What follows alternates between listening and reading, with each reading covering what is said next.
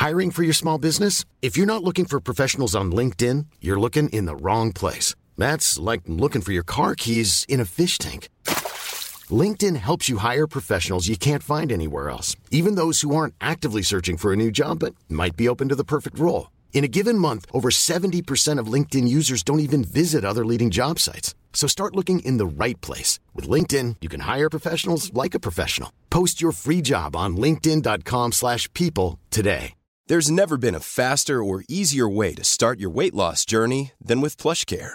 PlushCare accepts most insurance plans and gives you online access to board-certified physicians who can prescribe FDA-approved weight loss medications like Wigovi and Zepbound for those who qualify. Take charge of your health and speak with a board-certified physician about a weight loss plan that's right for you. Get started today at plushcare.com slash weight loss. That's plushcare.com slash weight loss. plushcare.com slash weight loss. Hey, it's Ryan Reynolds, and I'm here with Keith, co star of my upcoming film, If, only in theaters, May 17th. Do you want to tell people the big news? All right, I'll do it. Sign up now and you'll get unlimited for $15 a month in six months of Paramount Plus Essential Plan on us. Mintmobile.com slash switch. Upfront payment of $45 equivalent to $15 per month. Unlimited over 40 gigabytes per month. Face lower speeds. Videos at 480p. Active Mint customers by 531.24 get six months of Paramount Plus Essential Plan. Auto renews after six months. Offer ends May 31st, 2024. Separate Paramount Plus registration required. Terms and conditions apply if rated PG. Yopidou Cette semaine, c'était l'anniversaire de ma grand-mère. Et à cette occasion, elle voulait que je l'accompagne dans un musée. Les musées, c'est comme les choucroutes. Soit c'est excellent, soit on regrette. Bon, là, euh, j'ai clairement regretté. Mais je me suis dit, quitte à me faire chier, autant en faire une chronique. J'aurais moins l'impression d'avoir perdu mon temps. Les musées, c'est un endroit où les gens font tout au ralenti. Quand tu rentres dans un musée, tu adoptes la démarche de musée, qui consiste à marcher le plus lentement et le plus silencieusement possible, sans jamais s'arrêter. Un peu comme un frigo, toujours en marche, mais jamais en mouvement. Et personnellement, il n'y a aucun autre contexte où j'ai cette démarche. Je sais pas si ça vous fait ça aussi, mais moi, dès que je rentre dans un musée, j'ai mal aux pieds. Je peux marcher 11 heures sur une crête rocailleuse sous la pluie en sandales crocodile pour atteindre un sommet, mais après 10 minutes dans un musée, j'ai besoin de m'asseoir. Je crois que c'est comme quand t'as envie de vomir en voiture. Ton corps il comprend pas que ça bouge, alors que tu bouges pas. Du coup, bah, il est pas bien. Quand tu entres dans le musée, il y a toujours ce dilemme de tout lire ou pas. Au début, tu essaies de t'intéresser, alors tu lis toutes les pancartes et tu regardes chaque objet. Mais il y a plein de musées historiques qui aiment bien avoir des collections d'objets en quantité indécente. N'importe quel individu qui aurait autant d'exemplaires d'un même objet chez lui serait dans le dictionnaire à côté de complètement fou. Mais eux, ça passe. Sauf que toi, au bout du 37e débris de doigts de pied de statue avec la même légende à chaque fois, tu commences à sérieusement douter des choix de vie qui t'ont mené là. Peut-être que si tu t'étais davantage investi dans tes cours de flûte. Il y a un truc qui me fait beaucoup rire aussi dans les musées, c'est quand il y a un objet sympa qui t'intrigue, alors tu vas voir la légende pour voir ce que c'est. Et il y a juste marqué objet indéterminé, origine inconnue. J'imagine un musée avec que des objets comme ça. Alors c'était cool le musée, vous avez vu quoi? Ah, c'était super sympa, hein.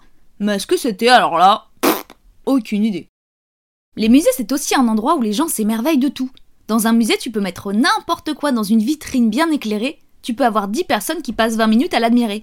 Moi, ce que j'aime bien faire dans les musées, c'est regarder longuement et avec grand intérêt un élément sans importance, un panneau de sortie par exemple, et voir combien de gens s'attroupent autour. Et s'ils commencent à prendre des photos, alors là, t'as tout gagné.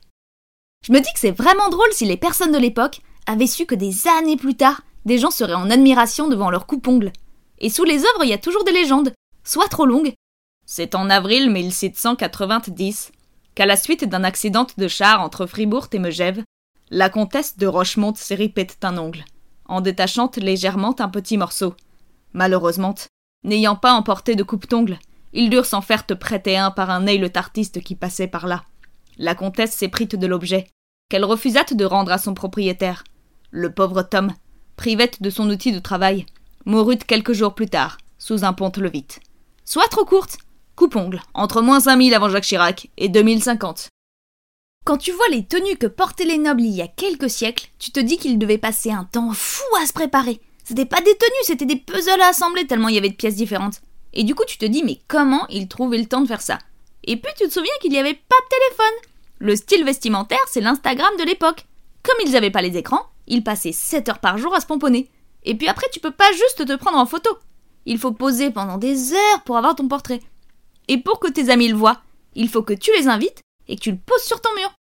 Ce serait trop drôle d'avoir un musée prank. Tu mens pas du tout sur les objets que tu présentes, juste tu les présentes très bien avec une jolie vitrine et tout. Par exemple, ton copain vient de te quitter et a laissé plein d'affaires chez toi. Au lieu de lui rendre, tu crées un musée. Ça donnerait des trucs du genre Devant vous, une brosse à dents de l'autre enflure de 2019. Admirez l'usure du poil. À côté, vous pouvez voir un poster de Jennifer de l'autre tâche. Ah, si ses potes euh, savaient ça. Sur votre droite, un caleçon sale Winnie l'ourson de l'autre abruti. Notez la rareté du modèle en taille adulte. C'est la meilleure vengeance. Tu gagnes de l'argent en se fichant de sa tronche. Ce serait cool aussi d'avoir un musée de blagues. Il y aurait des grandes salles bien agencées avec des grands rideaux en velours rouge, des grands lustres très élégants, des cadres ornés des plus doux motifs, et à l'intérieur, des blagues. Alors les gens riraient pudiquement pour ne pas perturber l'admiration des autres visiteurs, tout en saluant le génie de l'artiste et l'influence du mouvement vénitien dans ses boutades. C'est déjà la fin de cet épisode, à la semaine prochaine. D'ici là, n'oubliez pas qu'il est important de s'amuser.